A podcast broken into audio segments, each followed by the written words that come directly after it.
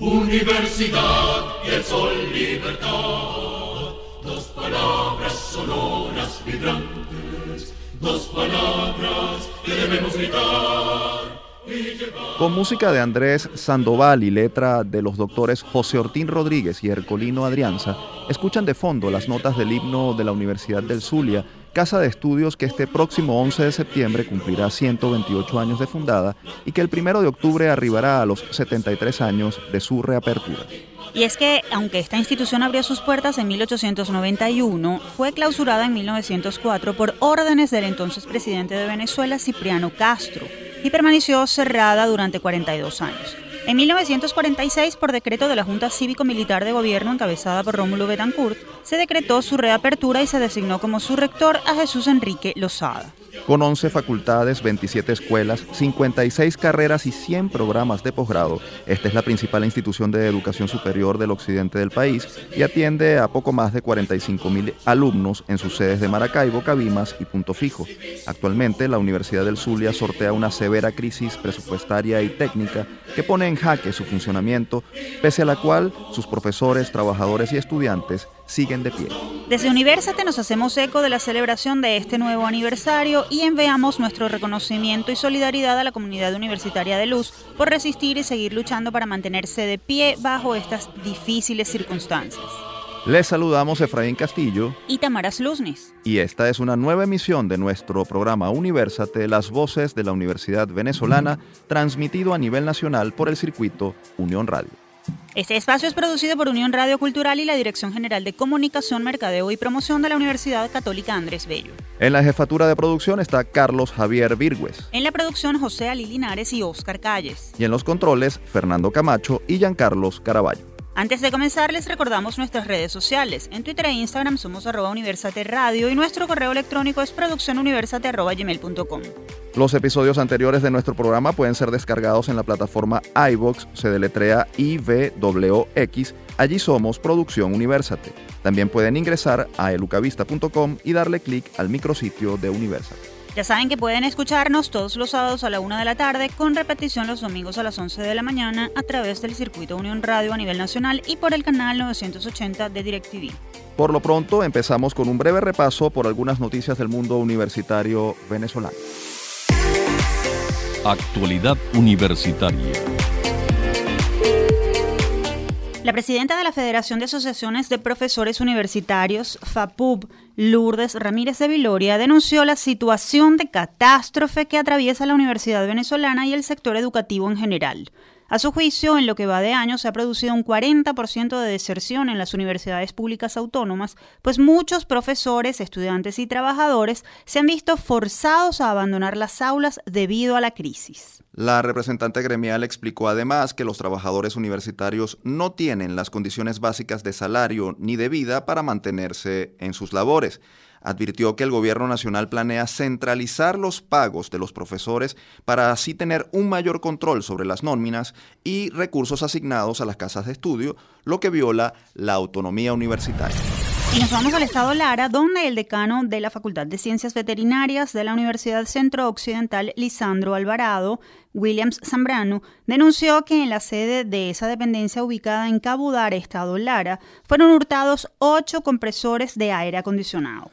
Zambrano explicó que los departamentos de nutrición y forragicultura, genética y reproducción, producción e industria animal y medicina y cirugía son los afectados por esta situación que pone en riesgo las actividades académicas y administrativas que se llevan a cabo en este recinto, además de afectar el patrimonio y activos de la institución. El representante de la UCLA agregó que durante el mes de julio han sido sustraídos 24 equipos de aire acondicionado. Dijo que funcionarios del Cuerpo de Investigaciones Científicas Penales y Criminalísticas en Cabudare están al tanto de los hurtos cometidos dentro del recinto universitario porque las autoridades de esa casa de estudios han formulado las denuncias pertinentes. Recientemente, miembros del Centro de Estudiantes de la Escuela de Salud Pública de la Universidad Central de Venezuela, UCB, junto con el portal informativo Crónica.1, pintaron un mural en la sede de esa institución, ubicada en las instalaciones del complejo hospitalario José Ignacio Baldó del Algodonal en Caracas, con el objetivo de motivar a los alumnos de esa escuela a quedarse a apostar por el futuro de un mejor país. Con el mensaje, lo fácil ya lo hicimos, lo difícil lo estamos haciendo, lo imposible lo lograremos. Juntos, todo es posible en la casa que vence las sombras. Los estudiantes de salud pública de la UCB reivindicaron este mural como una muestra de resistencia simbólica mediante la cual desean inspirar a los cursantes de las seis carreras que allí se imparten a no abandonar sus estudios. Señalaron que en lo que va de año la escuela ha perdido 40% de los alumnos, pues solo siguen en clases 330 de los 560 inscritos en las carreras de fisioterapia, inspección en salud, radioimagenología, información en salud, tecnología cardiorrespiratoria y terapia ocupacional. Para hablar de esta iniciativa y sobre la situación de la Escuela de Salud Pública de la Universidad Central de Venezuela, tenemos vía telefónica a José Silva Rangel, estudiante de terapia ocupacional y fisioterapia y actual presidente del Centro de Estudiantes de dicha escuela de la UCB. Bienvenido, José, gracias por acompañarnos. Muchas gracias por la invitación y bueno, por darnos este pase a, la edición de este programa. Hola José, cuéntanos qué los motivó, qué los llevó a organizarse para realizar este mural. Mira, desde hace, desde hace aproximadamente un año nosotros tenemos una situación muy precaria en nuestra escuela y hemos visto como muchos de nuestros compañeros de clase compañeros de las diferentes carreras eh, han desertado de las aulas de clase. Y uno de los principales motivos que nos llevó a la realización de este mural es volver a, recuperar este espíritu estudiantil que por algún motivo hemos perdido, evitar de que nuestros compañeros sigan emigrando y de esta forma construir eh, em, la educación y el país que tanto nos necesita. Por eso estamos apostando por nuestra educación y queremos desde actividades tan pequeñas como la pintada de un mural, recuperar espacios que de alguna forma se han perdido y recuperar, vuelvo y repito, el espíritu estudiantil. ¿Cuál ha sido la receptividad de los miembros de la comunidad universitaria luego de la creación de, este mural, José? Mira, anteriormente eh, nuestra escuela, eh, el espacio donde se pintó el mural era, digamos, un espacio que simplemente era de tránsito, actualmente es un espacio de encuentro tanto para los estudiantes como para las autoridades de toda nuestra escuela, incluso para personas que hacen vida en el, completo, en el complejo hospitalario, doctor Rosinacio Baldó, suben a la escuela a observar el mural, incluso a tomarse fotos. La receptividad ha sido muy buena y de alguna forma ha hecho un gran cambio positivo tanto en la población estudiantil como en las diferentes autoridades y docentes que hacen vida en nuestras instalaciones. ¿Cómo eligieron la frase? ¿Cuál fue el proceso para, para seleccionarla y, a ver, ejecutarla en la forma como lo hicieron? Mira, el proceso se llevó a cabo un, diseño de bocetos, nosotros lo llamamos, por las diferentes carreras. Es importante recordar que en nuestra escuela se imparten seis diferentes carreras. Terapia eh, cardiorrespiratoria, radioimagenología, fisioterapia, terapia ocupacional, información de salud e inspección de salud. Se llevó a cabo entonces la realización de bocetos por estudiantes de las diferentes escuelas y posteriormente se realizó un sorteo. esto se realizó por medio de, las redes sociales, específicamente Instagram, en donde resultó un boceto ganador.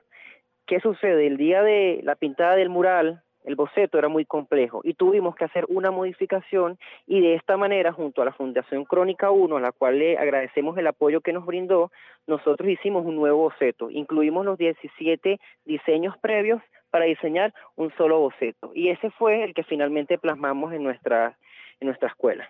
Ahora, eh, ¿cuál es el estatus actual de la, de la Escuela de Salud Pública? Sabemos que, un mural no resuelve los problemas y, hablabas de, precariedad en la, en, la institución, pero eh, ¿qué detalles nos puedes dar de la situación de, de la Escuela de Salud Pública? Ok, el primer detalle que tenemos actualmente es el tema del transporte, la accesibilidad, ya que no hay un transporte directo que llegue a nuestras instalaciones, hay que tomar el metro, posteriormente camionetas y bueno, sabemos la situación en la cual se encuentra el transporte público.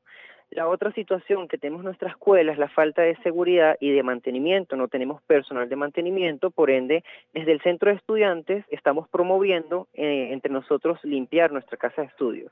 Y el tercer problema, que es muy grave eh, y creo que es el principal limitante eh, actual en nuestra escuela, es que no tenemos bomba de agua. La bomba del agua, producto del sistema eléctrico del país, se ha dañado. La bomba se quemó y necesitamos aproximadamente 6 millones de bolívares para comprarla. Contamos con un aproximado de 2 millones 500 y nos hace falta el resto. Motivo, eh, eh, todo esto que les mencioné ha motivado a los docentes a que nuestra escuela, lo podríamos decir que implosionara, es decir, son muy pocas las clases que actualmente estamos recibiendo en nuestra casa de estudio. Nosotros, la Escuela de Salud Pública, estamos regados prácticamente por toda Caracas, al este, al oeste, en, el, en el mismo campus, pero es un problema que, bueno, hemos tratado de venir resolviendo y esperamos que con la ayuda de autoridades, fundaciones, de que quien, quien nos quiera ayudar, es totalmente eh, recibido en nuestra escuela porque lo que queremos es recuperar que todos nuestros compañeros volvamos a hacer vida en nuestra casa de estudio. ¿Qué pueden aportar los estudiantes para mejorar la situación de la escuela? ¿Qué les van a pedir? ¿Qué les va a pedir tú particularmente como, como miembro principal del centro de estudiantes de, tu escuela? Mira, yo siempre se lo a, los, a mis compañeros que el centro de estudiantes no solamente son 18 cargos de, de gobierno, estamos hablando de política universitaria. No es solamente un presidente o una secretaria, el centro de estudiantes somos todos. Nosotros solamente somos la voz ante autoridades superiores. Es decir, que la acción, el recuperar nuestra escuela, viene desde las bases y las bases en nuestra casa de estudios somos los estudiantes. Por ello es que nosotros hemos estado motivando a nuestros compañeros a recuperar nuestros espacios, a hacer jornadas de limpieza, a hacer jornadas de actividades lúdicas, recreativas, porque de alguna forma tenemos una limitación económica. Entonces, la forma de evadir esta limitación y de alguna forma recuperar el espíritu estudiantil es realizando este tipo de actividades. Nosotros también tenemos pensado realizar una serie de talleres educativos para fisioterapeutas, terapeutas ocupacionales, para licenciados en, en radioimagenología, el cual se va a tener algún costo y todo esto la idea es recaudar el dinero para mandar a arreglar nuestra bomba del agua. Solucionando este problema, nosotros damos un gran avance en lo que es la recuperación de nuestros espacios. Eh, José, eh, la red a través de la cual pueden comunicarse con el centro de estudiantes para colaborar, rápido que no tenemos eh, tiempo. Nos pueden seguir vía Instagram, la red es Corpus ESPUCB. me pueden seguir en mis redes sociales, José Fit Rangel, o simplemente pueden acercarse a, a nuestra escuela. Si si es complicado, se pueden acercar al decanato, allá tenemos autoridades que están al tanto de la situación. Lo importante es que entre todos recuperemos nuestra escuela, porque posterior a, la recuperación de esta escuela, nosotros vamos a seguir apostando al país.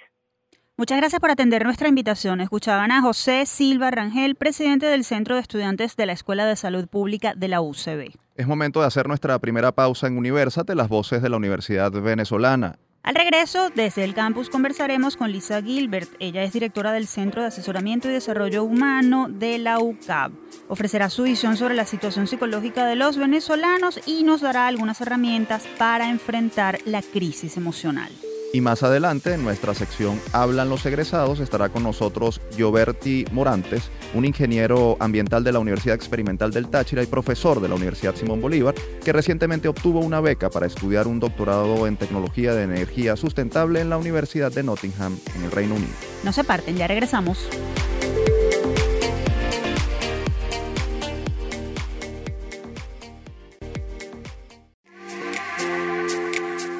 Estamos de vuelta con nuestro programa Universate, las voces de la Universidad Venezolana por el circuito Unión Radio. Les acompañamos Efraín Castillo y Tamares Luces. Recuerden que pueden seguirnos a través de nuestras redes sociales. En Twitter e Instagram somos arroba Universate Radio. Y es momento de conocer cómo desde la academia se siguen elaborando propuestas en materia de apoyo psicológico ante la situación del país. Esto en nuestra próxima sección. Desde el campus. La actual situación que atraviesa el país ha afectado a los venezolanos en distintos ámbitos. Uno de ellos es el psicológico. Es fácil advertir que quienes nos rodean padecen constantemente de estrés, preocupación, ansiedad, incluso hostilidad. En algunos casos también hay quien puede pensar en el suicidio. El Observatorio Venezolano de Violencia, OBB, por ejemplo, explicó en mayo de 2019 que entre 1999 y 2015 la tasa de suicidio se cuadriplicó en el país, pasando de entre 4 y 5 casos por cada 100.000 habitantes a un promedio de 19 personas por cada 100.000 que toman la decisión de quitarse la vida por problemas de estrés, frustración, depresión, entre otros. Eh, por su parte, la red de psicólogos sin fronteras ha advertido que cuando las situaciones adversas persisten por mucho tiempo, como es el caso venezolano, esto se convierte en eventos traumáticos, lo que lleva a la persona a pensar que es poco capaz de poder salir airosa de los problemas que pueda enfrentar. Nuestros estudiantes universitarios no han podido escapar de la realidad día tras día deben enfrentarse a lo que ocurre en la calle. La crisis de transporte, servicios, alimentación y de trabajo ha hecho que muchos abandonen las aulas de clase o que retrasen sus estudios por hechos ajenos a lo, a lo académico. Pero ¿qué hacer ante esta situación? ¿Qué recomiendan las universidades venezolanas y sus psicólogos en este sentido? ¿Qué está haciendo la academia para apoyar a la población? ¿Se están proponiendo soluciones desde las casas de estudio? Para conversar sobre esto recibimos en el estudio a Lisa Gilbert. Ella es psicóloga egresada de la UCAP, también posee una especialización en psicología clínica de esta misma casa de estudios y actualmente es directora del Centro de Asesoramiento y Desarrollo Humano de la UCAP. Bienvenida, muchísimas gracias por acompañarnos en Universate. Gracias por invitarme. Profesora, leemos constantemente en la prensa este tipo de situaciones, pero a la luz de las investigaciones y de los datos de las universidades, ¿qué cifras hay sobre la salud emocional del venezolano? ¿Cuál es el estado de, del venezolano en su plano emocional? Sí, de hecho, en todos estos últimos meses y años ha habido una crisis emocional en, en Venezuela y digamos que han aumentado las tasas de ansiedad, de ataques de pánico, de depresión, de ideación suicida, como lo comentabas tú hace rato, Efraín, de, los índices de suicidio, 19 casos en 100.000 habitantes es bastante, que, fueron los últimos datos recabados el año pasado, versus muchos años atrás, que eran 2, 3, 4. ¿no? De hecho, nosotros aquí en el Centro de Asesoramiento y Desarrollo Humano, que es el Centro de Atención Psicológica de la Universidad, nos ha llamado mucho la atención al grupo de psicólogos que atendemos a la gente aquí, a los estudiantes, que antes era, era poco probable y eran unas estadísticas muy bajas, escuchar estudiantes jóvenes con ideación suicida. Y eso cada vez lo tenemos más frecuente y eso nos preocupa. De igual manera, muchas personas con ansiedad, con estrés, inclusive con ataques de pánico, de que no pueden respirar, que se sienten sofocados. Obviamente con depresión muchísimo. Y algo que, que últimamente hemos visto es el tema del duelo migratorio también. Porque hay muchas familias que han migrado y han dejado a los hijos aquí. O se va el papá, se va la mamá, se va toda la familia, se queda parte de la familia. Muchas parejas también. Entonces, aunado a todo esto, también están pasando por un duelo migratorio, bueno, que hace que la situación sea difícil de sobrellevar también, sobre todo cuando estamos hablando de jóvenes de 17, 18 años, que están empezando la vida universitaria, que es un cambio de, en la etapa evolutiva, que ya de por sí tiene, o sea, es un cambio que genera crisis y genera un, un momento de adaptación. Si a eso le suman que su familia se fue, que hay crisis de electricidad, que hay problemas económicos, que bueno, que el país está sufriendo una situación de crisis en general, política, social, etcétera entonces, claro, ellos perciben que todo es amenazante, que, que, es una inseguridad, que hay como una ambigüedad, una incertidumbre, y eso hace que se sientan mucho más inseguros también. Y genere ansiedad, estrés, depresión, y a veces hasta pensar en, mira, yo ya no sé qué hacer, pues, de, de llegar a tener hasta que se les pase por la cabeza, que es lo que se llama ideación suicida, de terminar con su vida porque no saben cómo resolver no saben cómo resolver y aunado a esto vienen a estudiar a la universidad o sea de paso tienen que enfrentarse a estudiar, presentar exámenes, que es difícil, pues, o sea, en, una etapa de la vida que es como complicada, ¿no? Ahora, eh, ¿cuáles son las consecuencias a corto y mediano plazo de este estado emocional mm, o de esta situación de crisis emocional en la que se están eh, involucrando o, que está afectando a la población venezolana, porque podemos hablar, bueno, de cosas como la desnutrición, que tiene efectos en el retardo del crecimiento, pero una situación emocional ¿Cómo afecta al país a corto y mediano plazo? Bueno, si tú tienes estrés continuado, que estrés tenemos todo, pero si tú llevas mucho tiempo, muchos años con estrés continuado crónico, que es lo que llevamos en Venezuela por años, ya eso te puede dar ansiedad y depresión, por ejemplo. Igual, si vamos a lo de los duelos migratorios, bien sea migratorio o un duelo en general que se haya muerto una pareja o un familiar, si eso no pasa por las etapas adecuadas, pasa a ser un duelo patológico y puede terminar en depresión también. O sea, el, problema es que si todas estas crisis no se afrontan con tiempo, pasa a ser una situación traumática y puede haber depresión ya mucho más profunda. Y eso está asociado más con otro tipo de enfermedades también. O sea, aparte de, depresión, se enferman físicamente. Y siempre está el tema ahí del suicidio, que, que es como una sombra, ¿no? Cuando la gente tiene una depresión muy fuerte, una de las, una de las salidas puede ser el suicidio. Entonces, a nivel emocional nos vamos a ir deteriorando más Y, y eso va unado a la parte física también, a la salud física. La gente se enferma más porque el sistema inmunológico se deprime, entonces te da gripe, te da alergia, te da, bueno, cualquier cantidad de cosas. Y si eso lo unimos a que la gente no está comiendo bien o no están durmiendo bien, de verdad es, es un problema grande.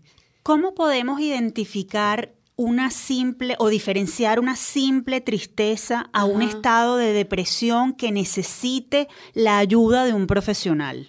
Claro, por ejemplo, una tristeza, o sea que yo, por ejemplo, si alguien se muere en mi familia, yo me voy a sentir triste y eso es parte de la tristeza de un duelo normal.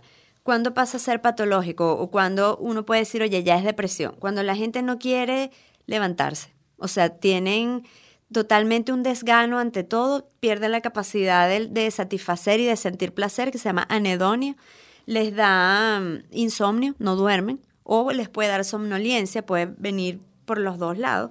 Empiezan a comer muchísimo o no comen nada, se desaliñan, o sea, no se bañan, no se arreglan, eh, todos los procesos de atención, concentración, memoria, todos los procesos cognitivos disminuyen. O sea, a nivel de pensamiento, la gente está desatenta, tiene problemas de atención, concentración, memoria, entonces les va mal en los estudios, etc. A nivel actitudinal, no les provoca hacer nada. Entonces la disposición ante las cosas es muy baja. Y siempre, y tienen lo que se llama la visión de túnel, o sea, todo es horrible. Ah, me van a raspar, me van a robar. Seguro no, me, no voy a conseguir el trabajo. Seguro me van a reprobar. O sea, todo es hacia y este, obviamente todos los pensamientos son negativos, el tono emocional es triste y a nivel conductual hacen pocas cosas. Entonces la gente, bueno, si ni siquiera cuando ya la depresión es mayor, ni siquiera se quieren bañar, pues o sea, no se levantan, no se bañan, no se visten, no les provoca salir, no provoca hacer nada. En ese momento es importantísimo entonces buscar la ayuda profesional. y cuando ya están en ese nivel, eso ya es ayuda psiquiátrica, pues ahí usualmente los medican y los internan porque ahí lo, más importante es preservar la vida. O sea, que la persona no caiga en riesgo de suicidarse precisamente. Pero antes de llegar a eso, oye, si yo ya me siento triste, si yo ya veo que estoy desmotivada, que no me provoca hacer las cosas, bueno, yo puedo ir a un psicólogo, por ejemplo. Empezar a hacer ejercicios eh, de meditación, de relajación, hacer ejercicio físico, agarrar sol, o sea, trotar, caminar, hacer algún tipo de ejercicio que me pegue el sol porque el sol ayuda a que se produzca serotonina y eso ayuda mucho a la ansiedad y a la depresión. Ahora, eh, profesor, eh, hemos escuchado en los últimos años hablar de los primeros auxilios psicológicos como una herramienta sobre todo en épocas de crisis como las que vive Venezuela. ¿En qué consisten los primeros auxilios psicológicos y qué, qué se está haciendo desde las universidades para poner en práctica esta, e, e, este, esta área pues, de ayuda psicológica? Exacto. Este, este tipo de, de servicio de ayuda es para cualquier persona y no tiene que ser dada por un psicólogo. De hecho, nosotros entrenamos a los profesores asesores aquí, este, a estudiantes, para que ellos en un momento de crisis puedan apoyar al otro. ¿En qué se basa eso? Principalmente que tú atiendas a la persona en el momento de crisis. ¿Qué quiere decir? Por ejemplo, si hubo un derrumbe, una inundación o un acto violento en las marchas cuando golpeaban a las personas, los metían presos, qué sé yo. Cualquier evento de esto, que te hayan robado, te hayan golpeado. Entonces, lo primero, la primera atención a la persona es escucharlo, escuchar el relato del otro e irlo ayudando, porque cuando la gente está en crisis tiene como que los tiempos confundido, entonces tú no sabes qué pasó antes, qué pasó después, dónde estaba. Y parte del apoyo es como ir ubicando a la persona. A ver, cuéntame qué pasó y qué día era y qué pasó antes y qué pasó después. Y sobre todo ayudarlo a armar un plan para, para ver qué se puede solucionar. Entonces los primeros auxilios psicológicos lo que brindan es como la primera atención, darle seguridad al otro, darle contención y tratar de, de tener como un plan de seguimiento bien sea médico, físico o policial, o, y después es que viene ya el apoyo que si va, a requerir terapia o no. Si va a requerir terapia, bueno, se le refiere a, bueno, a un psicólogo, un centro de atención psicológica. A eso se refiere lo de los primeros auxilios psicológicos. Profesora, un mensaje final para quien pasa por una situación compleja y debe enfrentarla. Bueno, primero es, analizar, porque cuando estamos en crisis se nos obnubila el pensamiento también, ¿no? También hay la visión de túnel y que todo es un desastre y yo no voy a poder resolver. Entonces, una de las primeras cosas cuando uno tiene un problema es como analizar bien cuál es el problema y cuáles son las soluciones que tengo. O sea, como que pensar objetivamente y de forma fría, respirar profundo y si es con alguien que te vaya apoyando, que sea más objetivo, mejor porque si no nos podemos ahogar en un vaso de agua, ¿no? Entonces, ¿cuál es el problema que tengo ahorita y cómo lo podría resolver? O sea, ¿qué, tengo a, qué herramientas tengo, qué apoyos tengo. El apoyo social es súper importante. En, en, todas las crisis es poder contar con la familia, con los vecinos, con los amigos, en, en los colegios, en los trabajos, que, que, podamos contar con el otro. Solos no podemos salir de esto. Mm. Parte de las cosas que ayudaron mucho en la crisis de, de los apagones fue que muchos edificios se organizaron y compartieron los que tenían agua, los que tenían cocina de gas, eh, cocinaban para los otros, estaban pendientes que si la señora viejita que toda su familia se fue y está solita, iban, le daban una vuelta, tiene comida. Solos no podemos salir adelante. O sea, eso es súper importante, el, el, el, ir construyendo tejido social y redes de apoyo social para que entre todos nos podamos ayudar. Lo que sí es importante es que todas las cosas tienen solución, antes de, de abrumarnos y, y desesperarnos y, y ver que no hay salida. Hay diferentes salidas, hay diferentes soluciones pero todo siempre hay salida. Siempre hay salida y yo creo que eso es, eso es importante resaltarlo también. ¿no? Muchísimas gracias, profesora Gilbert, por acompañarnos en este, en este día y por darnos información tan útil para, para, nuestra audiencia. Por cierto, que si quieren más información sobre apoyo psicológico y algunos tips eh, necesarios en estos tiempos, pueden seguir las cuentas del Centro de Asesoramiento y Desarrollo Humano en Twitter e Instagram. Es arroba crece por dentro. Escuchaban a la profesora Lisa Gilbert, directora del Centro de Asesoramiento y Desarrollo Humano de la UCAP. Y ahora es momento de hacer una nueva pausa. Al regreso hablaremos con un ingeniero ambiental egresado de la Universidad Experimental del Táchira, quien gracias a su talento obtuvo recientemente una beca para hacer un doctorado en tecnología de energía sustentable en el Reino Unido. No se lo pierdan, ya regresamos.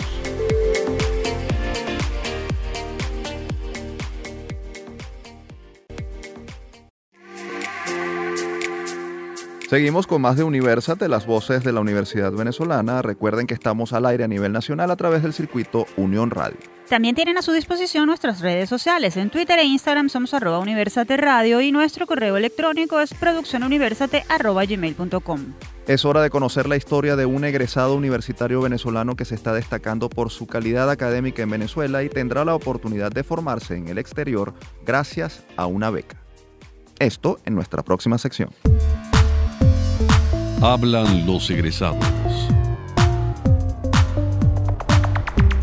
Recientemente, Gioberti Morantes, un joven egresado de Ingeniería Ambiental de la Universidad Nacional Experimental del Táchira y profesor de la Universidad Simón Bolívar, obtuvo la beca en Excelencia en Investigación de la Facultad de Ingeniería para cursar el programa de doctorado en Tecnología de Energía Sustentable en la Universidad de Nottingham en Reino Unido.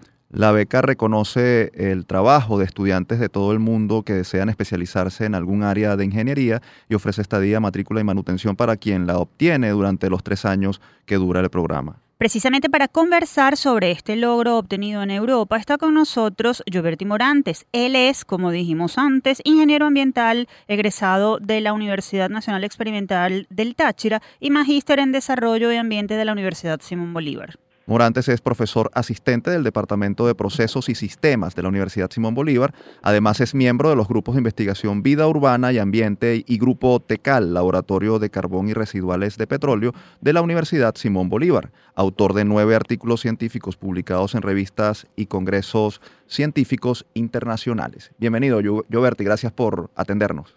Bueno, este, gracias a todos y saludos a todos los oyentes, ¿cómo no? Gioberti, ¿en qué consiste esta beca y cuéntanos cómo hiciste para obtenerla?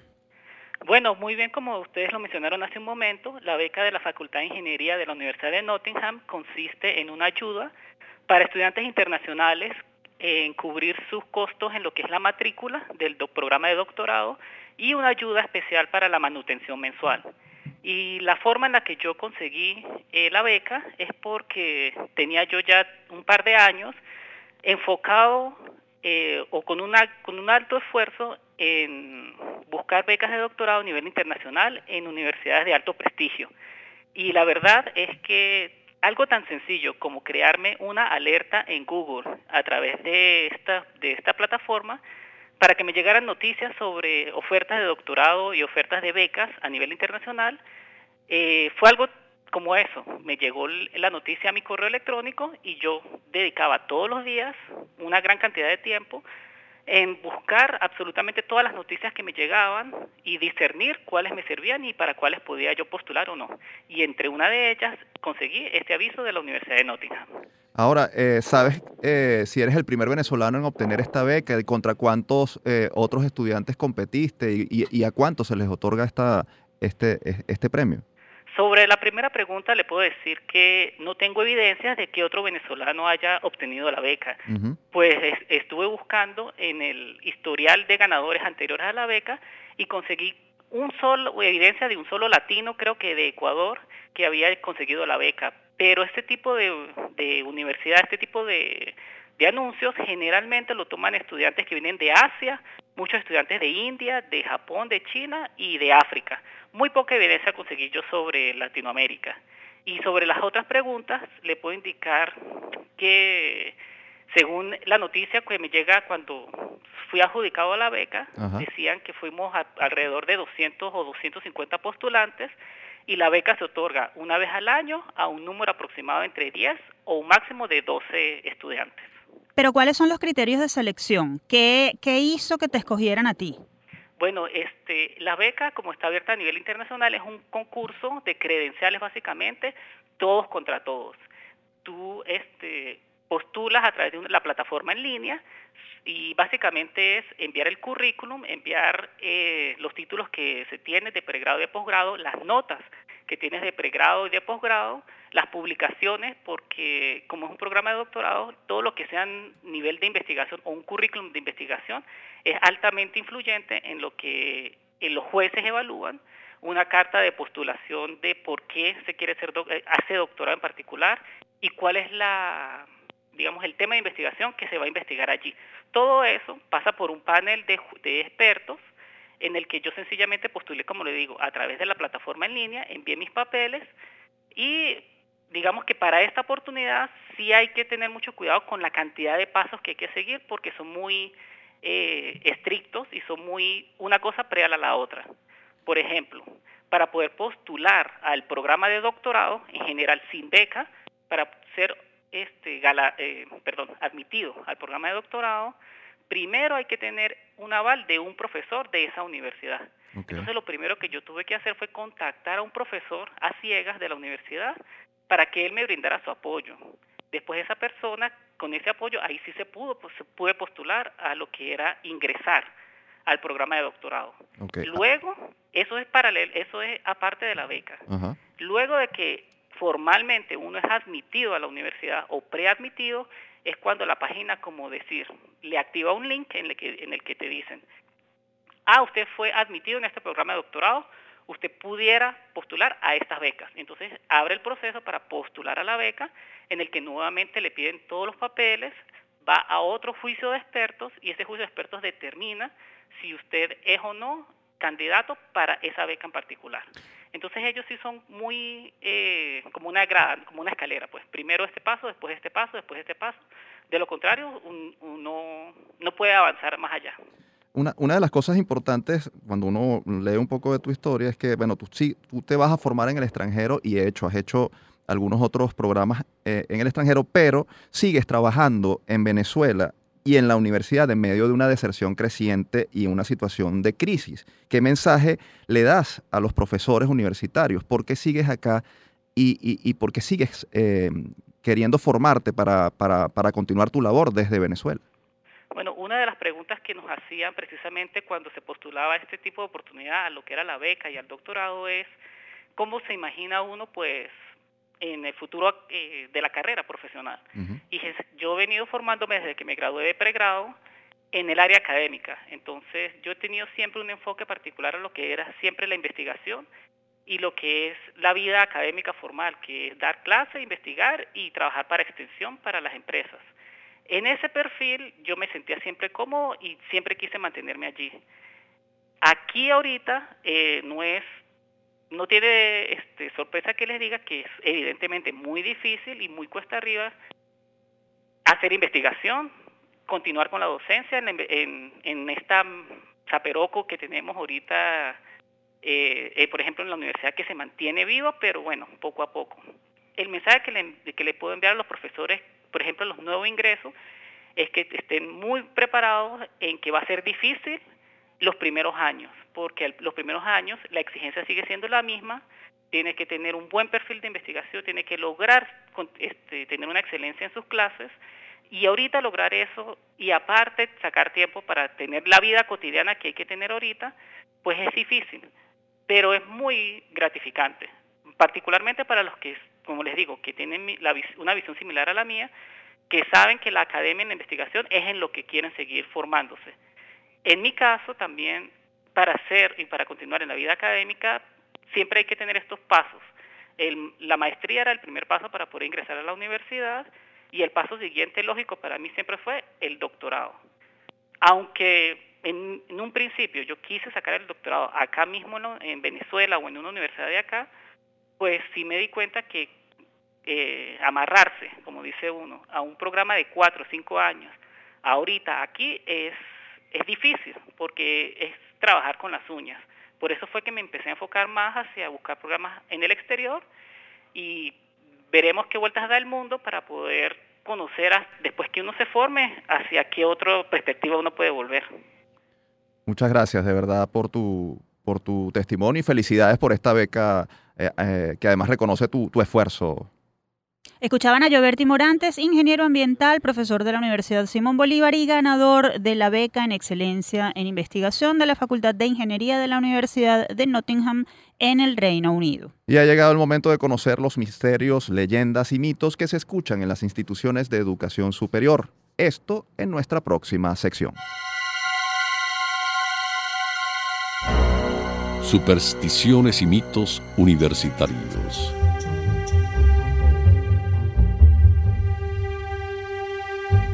Hoy hablaremos de dos historias relacionadas con la Universidad Santa María, específicamente con su campus de la Florencia en el municipio Sucre de Caracas. Y esta es la primera.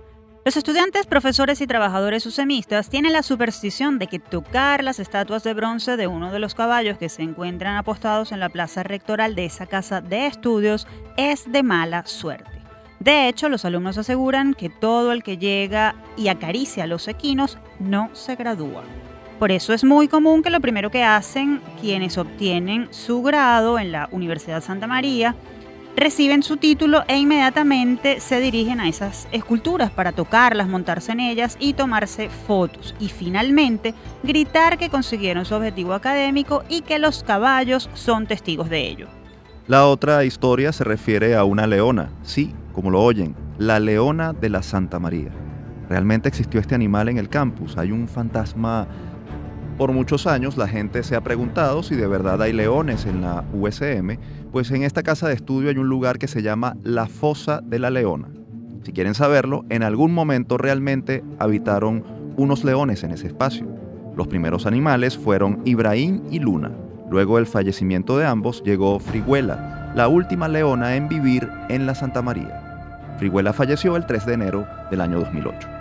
Desde hace 11 años ese espacio permanece vacío y no pocos aseguran que el fantasma de los leones sigue rondando en las noches y rugiendo a quienes se acercan en soledad a ese lugar. Actualmente existen tres estatuas de bronce en conmemoración de los animales que alguna vez habitaron las instalaciones de la Universidad Santa María. Según sus autoridades, estas mascotas representaban el espíritu de los susemistas, astutos, osados, activos, fuertes y líderes natos. Interesantes estos datos de la Universidad Santa María, Tamara, que una vez demuestran que toda casa de estudios tiene sus mitos y supersticiones. Momento de hacer nuestra última pausa en Universate las voces de la Universidad Venezolana. Al regreso conoceremos todo lo que está pasando más allá de nuestras fronteras en nuestra sección El Mundo Gira. Ya regresamos.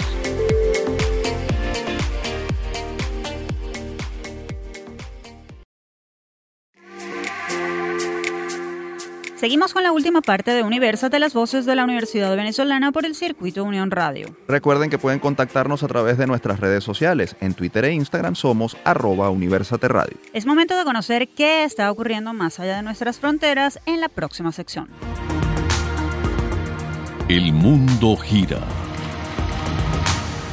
Comenzamos en España, donde el Hospital Virtual de la Universidad Católica de Valencia celebró el curso de verano Adquisición de competencias clínicas mediante simulación de baja, media y alta fidelidad para estudiantes de los grados en medicina y enfermería y profesionales que buscan actualizar sus conocimientos.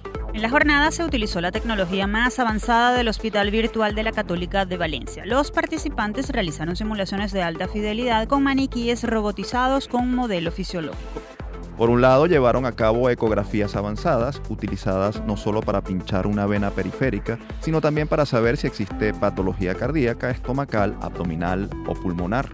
El Hospital Virtual de la Católica de Valencia ha sido construido y equipado como un hospital real a pequeña escala que pretende convertirse en un lugar de referencia en Europa, ya que ofrece un espacio arquitectónico diseñado con el propósito de ofrecer entornos reales y una zona formativa equipada con tecnología de última generación que permite emular todas las situaciones que pueden producirse dentro y fuera de un recinto hospitalario en un entorno controlado desde el punto de vista social, científico y profesional. Y ahora nos vamos a Estados Unidos, donde un equipo de ingenieros mecánicos y científicos de materiales de la Universidad de California consiguieron desarrollar un nuevo material de vidrio cinco veces más resistente que cualquier otro conocido. Esto luego de haber fortalecido su estructura atómica con nanopartículas de carburo de silicio que generan una especie de red de protección que evita las fracturas. Este nuevo vidrio ultra resistente puede tener múltiples aplicaciones industriales, en componentes de motores y herramientas que necesiten soportar altas temperaturas, también para construir puertas, ventanas, mesas y otros elementos arquitectónicos y de diseño.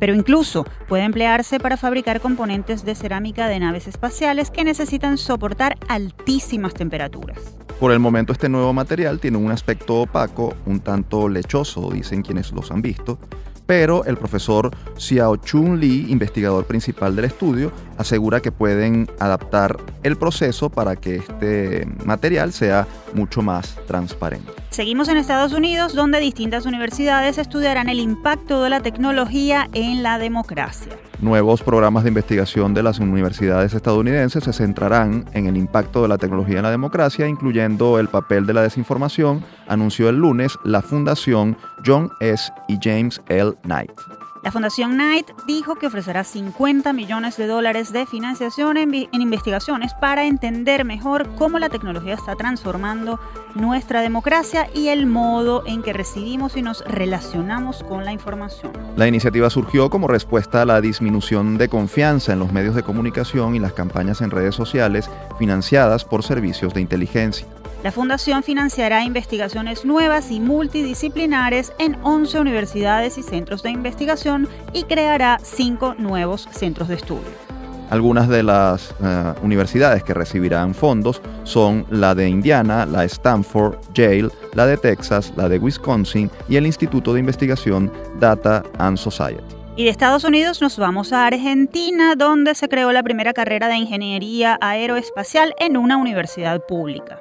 Se trata de la Universidad Nacional de La Plata, que tendrá desde enero de 2020 la primera carrera de ingeniería aeroespacial. La nueva propuesta académica reemplazará a Ingeniería Aeronáutica, que desde 1942 formó más de mil profesionales que se desempeñan en todo el país. Según el proyecto de creación, esta carrera que formará parte de la oferta de la Facultad de Ingeniería permitirá a los graduados diseñar, calcular y proyectar aeronaves, vehículos espaciales y toda máquina de vuelo, plantas propulsoras y auxiliares aeronáuticas y espaciales, sistemas de control aeronáuticos e instalaciones aeroportuarias.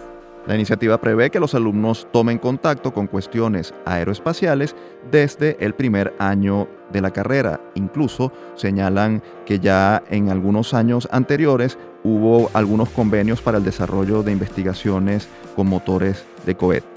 Y ahora volvemos a Estados Unidos. ¿Se imagina poder hacer zoom con su propia vista igual que una cámara de un teléfono celular?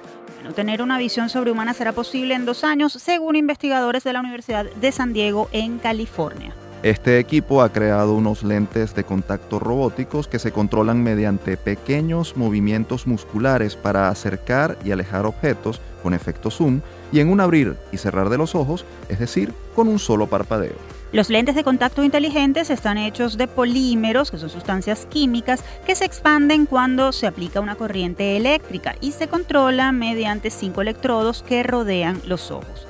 Cuando el polímero se vuelve más convexo, la lente enfoca de manera efectiva.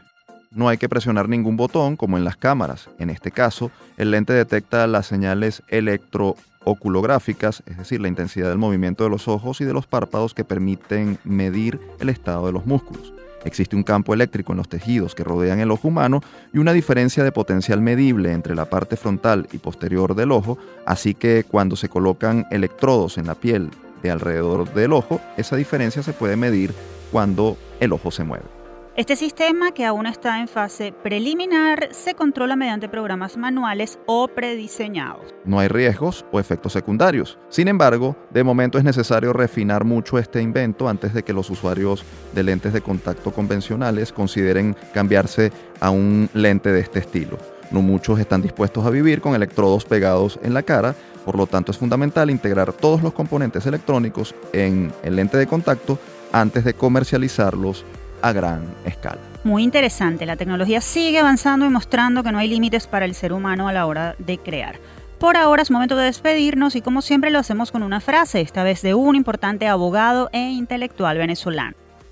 La labor de la educación no puede ser otra que desarrollar en el individuo el conjunto de virtudes y capacidades necesarias para cumplir su cometido histórico. Este es el sentido en que la educación es formativa. Estas son palabras del siempre recordado Arturo Uslar Pietri, profesor de literatura de la UCB, abogado, periodista, escritor, productor de televisión y político. Uslar Pietri nació en Caracas el 16 de mayo de 1906 y murió en la misma ciudad el 26 de febrero de 2001. Entre 1939 y 1945 ocupó varios cargos públicos, incluyendo los de ministro de Hacienda, de Relaciones Interiores y de Educación. A través de sus novelas, ensayos, artículos y programas de televisión, Uslar llevó al público lo más importante de sus planteamientos políticos, económicos, sociales y educativos relacionados con el crecimiento del país a partir de lo que denominó la siembra del petróleo. Gracias como siempre por acompañarnos. Les recordamos que este espacio fue producido por Unión Radio Cultural y la Dirección General de Comunicación, Mercadeo y Promoción de la Universidad Católica Andrés Bello. En la jefatura de producción estuvo Carlos Javier Virgües. En la producción José Ali Linares y Óscar Calles. En los controles Fernando Camacho y Giancarlos Caraballo y en la conducción Efraín Castillo y Tamara Slusnis. Hasta la próxima.